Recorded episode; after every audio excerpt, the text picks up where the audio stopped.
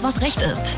Der Rechtspodcast ohne Krawatte, Zwirbelbart und Anwaltsblabla. Aber dafür mit alltäglichen Rechtstipps, konkreten Antworten und jeder Menge Spartricks. Präsentiert von Ganze Rechtsanwälte. Das Update.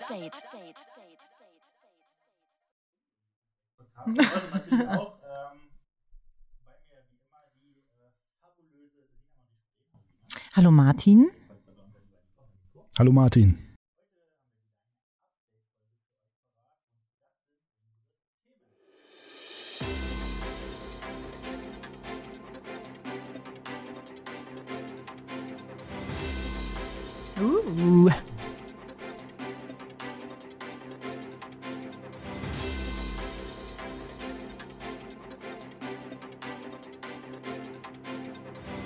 Ja, Martin, äh, wie du schon eben angesprochen hast, ich fange an mit dem äh, Gassi-Gesetz, ähm, was im Volksmund auch heißt Tierschutzhundeverordnung. Ich habe beides noch nicht gehört. Und die Tierschutzhundeverordnung, die gibt es ja schon seit 2001. Da waren wir alle zwei Jahre alt. Sie wurde aber jetzt durch die Erweiterung des eben genannten Gassi-Gesetzes einmal general überholt. Hintergrund des Ganzen, durch die flächendeckenden gravierenden Neuerungen soll eine bessere Haltung unserer heißgeliebten Vierbeiner gewährleistet werden. Die wichtigsten Änderungen habe ich einmal für euch da draußen zusammengefasst. Spannend ist vor allem der Paragraph 2, der im Gesamten eigentlich vorschreibt, sich mehrmals täglich und in ausreichender Dauer mit dem Hund zu beschäftigen. Hier wird das Gesetz auch konkreter. Welpen, die jünger sind als 20 Wochen, müssen mindestens vier Stunden am Tag betreut werden. Ein ausgewachsener Hund soll mindestens zweimal täglich einen Auslauf von nicht weniger als einer Stunde erhalten. Außerdem muss dem Hund ausreichend Auslauf im Freien außerhalb eines Zwingers gewährt werden. Auch der regelmäßige Kontakt zu Artgenossen muss gewährleistet sein. Es sei denn, aus gesundheitlichen Gründen oder zum Schutz eures Tieres ist ein Kontakt mit dem Artgenossen halt einfach nicht möglich. Was das Halten in Innenräumen angeht, gibt es auch ein paar Neuerungen. Darunter fällt, dass der Hund freien Blick aus dem Gebäude oder dem Raum haben muss und nicht in Kontakt mit stromführenden Vorrichtungen kommt. Ähm, hier ist eine Größe angesetzt, eine Höhe angesetzt, die der Hund mit dem Vorderpfoten erreichen kann. Also wenn er sich auf die Vorderpfoten stellt, da darf nichts irgendwie mit Strom passieren. Und jetzt nochmal weitere strikte Verbote einmal auf einem Haufen. Da fallen drunter Stachelhalsbänder und andere schmerzhafte Mittel zur Erziehung, Training und der Ausbildung sind absolut verboten. Anbindehaltung ist verboten, heißt in diesem Fall, Hunde dürfen nicht angebunden gehalten werden.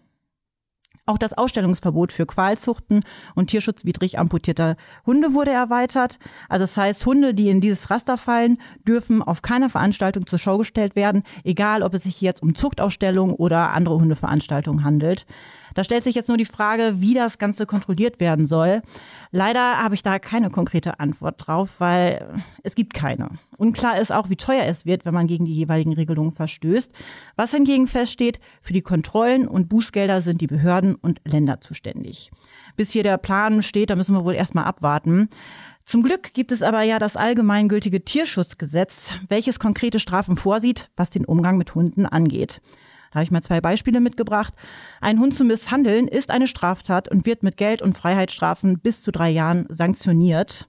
Das Tier wird entzogen und ihr dürft dann auch keine neue Tiere mehr halten. Und einen Hund zu töten ist ebenfalls eine Straftat. Ist eigentlich klar, aber ich wollte es nur mal sagen.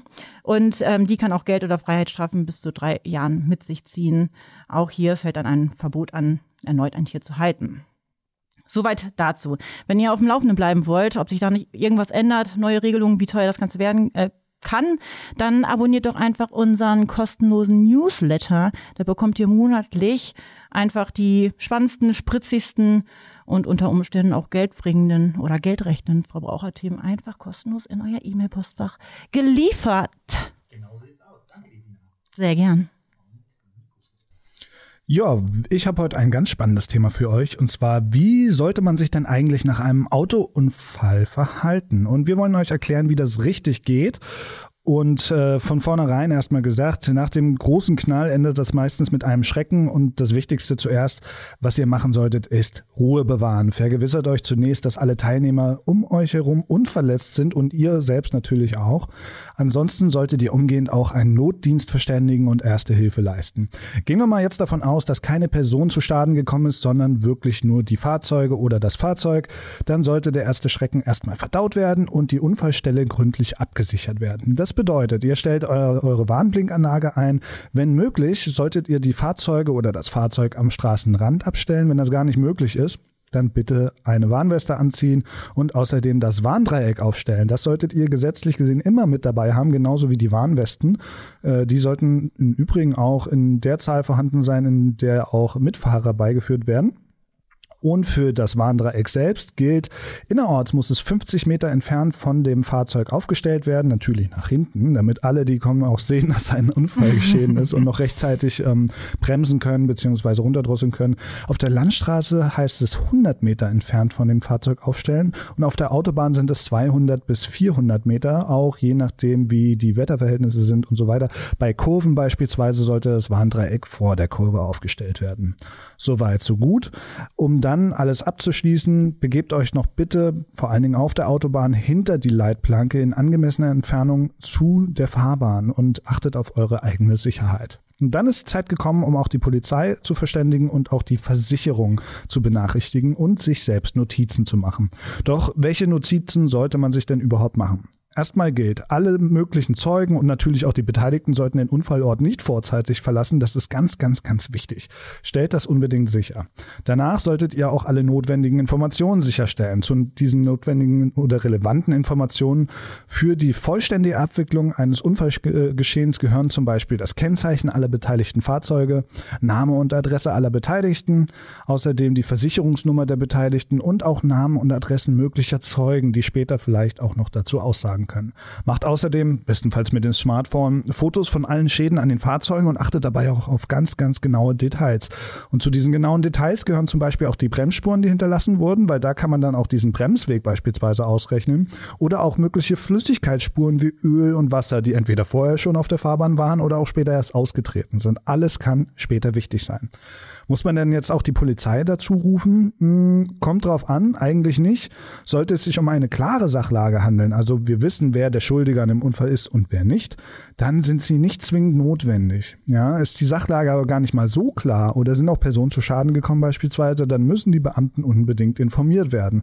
Liegt außerdem der Verdacht von Drogen- oder Alkoholmissbrauch vor oder haben beteiligte Personen vielleicht auch Fahrerflucht begangen? Dann sollte die Polizei auf jeden Fall informiert werden. Wie sieht es mit der eigenen Versicherung aus oder auch mit der Versicherung des äh, beteiligten Unfallteilnehmers? Ja, ganz klar. Bei der eigenen Versicherung ist es der Fall, dass man innerhalb von einer Woche sich bei dieser melden soll. Diese Frist muss auch unbedingt eingehalten werden, weil manchmal kann es dann auch passieren, dass die Versicherungen den Versicherten die Auszahlung verweigern können. Ähm, wenn ihr gegenüber dem Unfallgegner beispielsweise einen Anspruch geltend machen wollt, dann müsst ihr diesen Schaden bei seiner Versicherung innerhalb von zwei Wochen melden. Wie sieht es denn eigentlich aus mit zusätzlicher juristischer Beratung? Weil wir sind ja hier in einer Anwaltskanzlei. Ja, es ist folgendermaßen, wenn ihr Fehler beim Anspruch machen eurer Leistung gegenüber den Versicherern vermeiden wollt, dann ist es ratsam, sich juristische Beratung zu holen, in jedem Fall. Denn Versicherungen versuchen häufig auch die Schadensansprüche gegenüber den Betroffenen so minimal wie möglich zu halten. Wir kennen das Spiel. Jetzt habe ich hier keinen coolen Service für euch parat, aber wie auch Sina schon erwähnt hat, ich kann euch unser Newsletter ans Herz legen. Dort gibt es noch mehr solcher Tipps für Verkehrsthemen und Verbraucherfragen und das Ganze kostenlos und monatlich direkt in euer E-Mail-Postfach.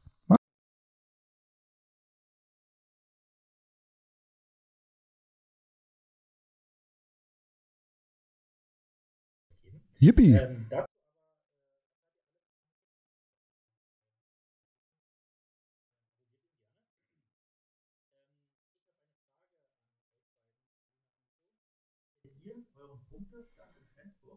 ja. Nein, aber ich äh, bin also noch Fahranfänger regelrecht und ich bin mir sicher, dass Frag ich mich doch mal, Martin. Ich will einfach nur angeben. Okay, also für alle. Frag mich doch. Null. Null. Bei mir null. Für alle, die wissen würden,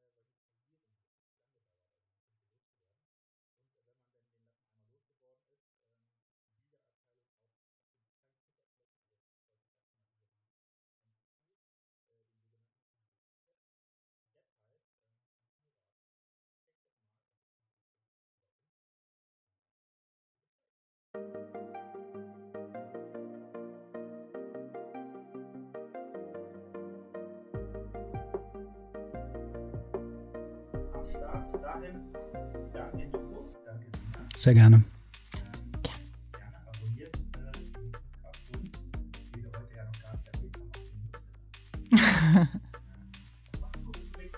Ciao. Tschüss.